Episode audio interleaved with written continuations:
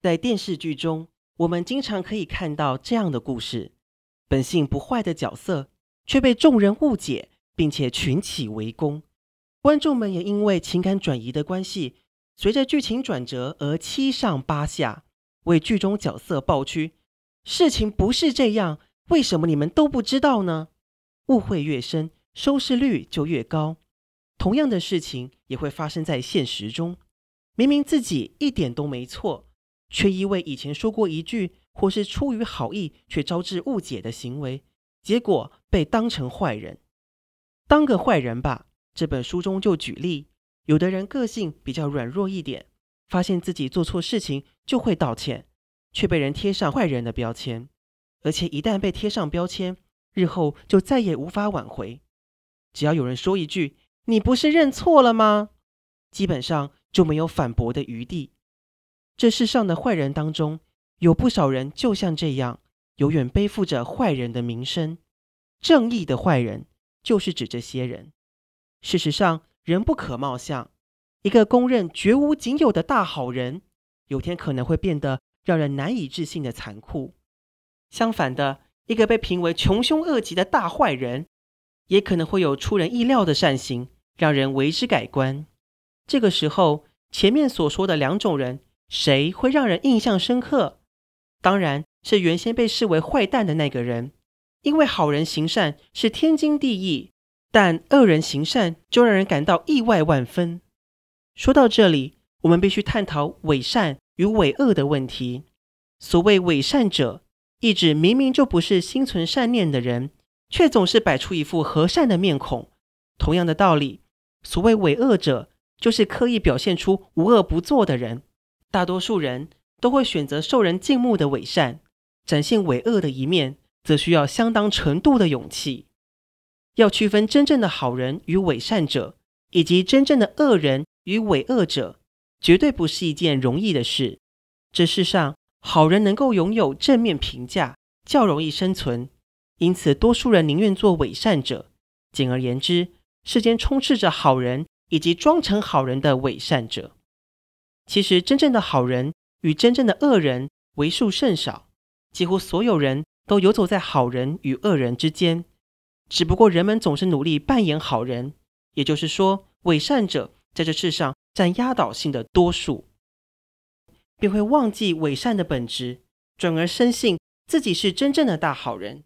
这样的人其实非常恶质，明明不是正牌货，却在平时说话时或行为举止中。装出一副乐善好施、又正气凛然的模样，这样的人有越来越多的倾向。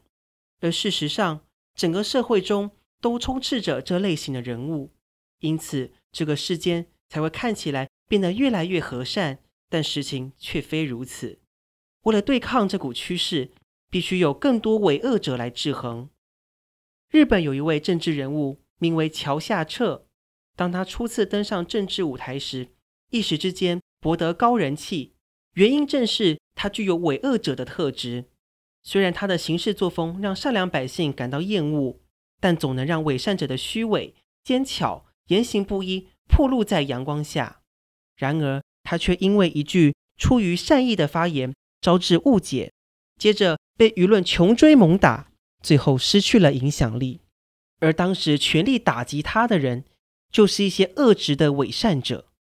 现在这个社会不正需要桥下彻这样的人吗？桥下彻是个毋庸置疑的伪恶者。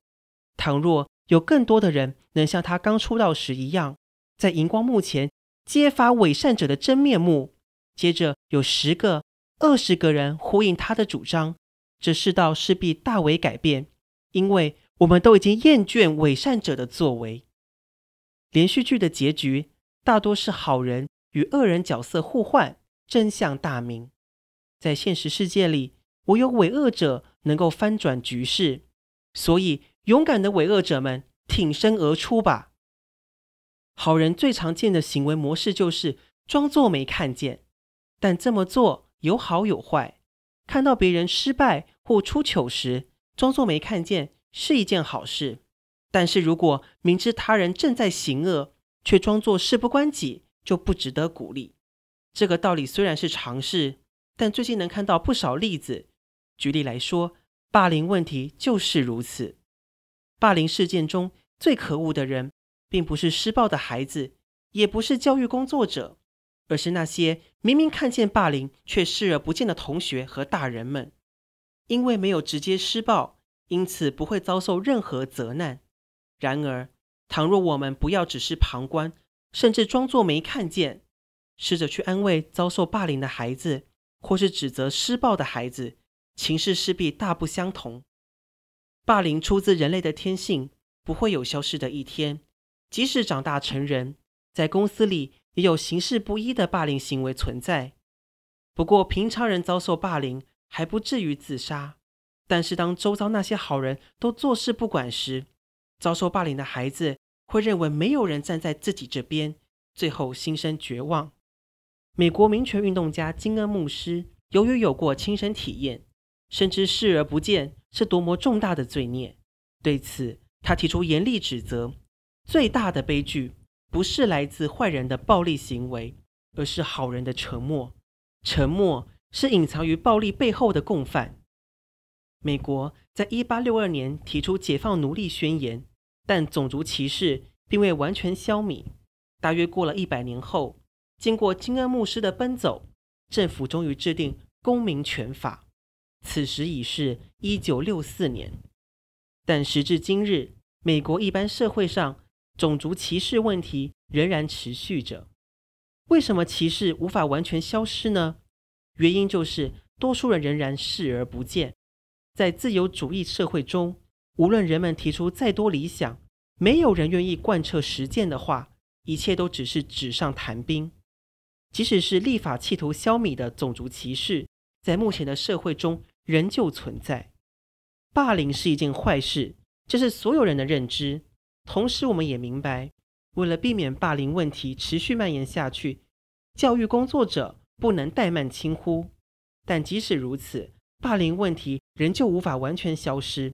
真正的原因还是周遭人们的沉默。我们没有意识到沉默也是罪恶。然而，诚如金恩牧师指出，眼睁睁看着霸凌发生，却在一旁保持沉默的好孩子，和实际施予暴行的孩子是共犯。沉默这个行为会让霸凌变本加厉。为什么周遭的人全都沉默不语呢？因为他们不是受害者。再者，一旦为遭受霸凌的孩子出声，自己就会惹上麻烦，因此教师们不想当坏人，保持沉默的学生也害怕自己会成为下一个被霸凌的对象。